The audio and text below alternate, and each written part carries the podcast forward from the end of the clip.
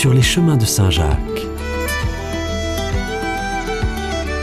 Une chronique proposée par Sébastien Pénary avec l'Agence des chemins de Compostelle.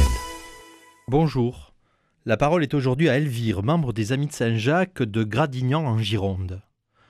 Avez-vous remarqué combien de trésors cachés nous réservent les livres?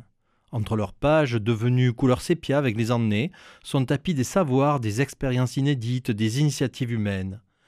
Depuis longtemps, nous souhaitions trouver à la vente le guide du pèlerin Saint-Jacques, le célèbre quatrième livre du Codex Calixtinus du XIIe siècle. Nous avons été heureux de trouver sur eBay une édition de 1950 en bon état. À réception, nous avons relu le vénérable ouvrage, nous amusant à trouver les étapes du chemin de Saint-Jacques. La tentation était trop grande de comparer nos étapes de pèlerins du XXIe siècle et ce qu'Emery Picot recommandait à l'usage du pèlerin du XIIe, et la comparaison valait la peine. En effet, un abîme temporel nous sépare. Depuis les ports de Cise jusqu'à Saint-Jacques, il y a treize étapes, annonce le guide.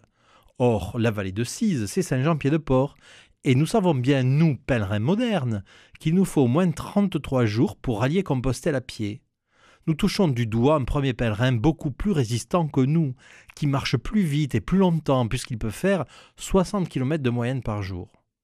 Mais ce pèlerin en cachait un autre, qui avait souligné et annoté dans les marges du guide. Et c'est ainsi qu'a surgi le pèlerin inattendu qui, l'été 61, a fait le chemin de Saint-Jacques à bicyclette de Vendôme à Compostelle aller-retour. Jean-Pierre est en classe première à Vendôme.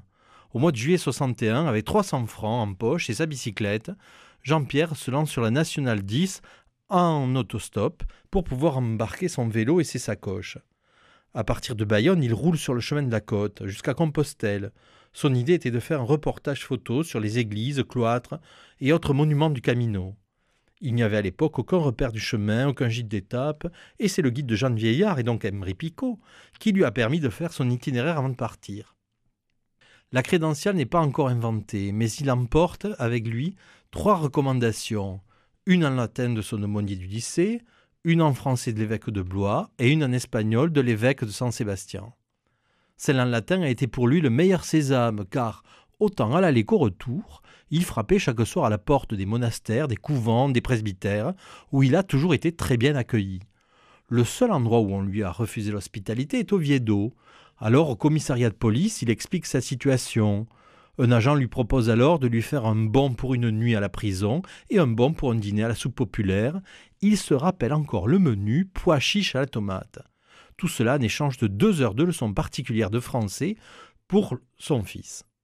Enfin, le voilà Compostelle pour les fêtes de Saint-Jacques. Muni de la Compostella, il peut manger pendant trois jours avec le personnel de service de l'Hôtel des Rois catholiques. Il fêtera son 16e anniversaire là-bas. Son retour par le Camino français à vélo via Léon Burgos l'amène jusqu'à Poitiers où il prend un train pour Vendôme. De ce beau périple, il en a réalisé un mémoire d'étudiant. Bonne semaine à tous.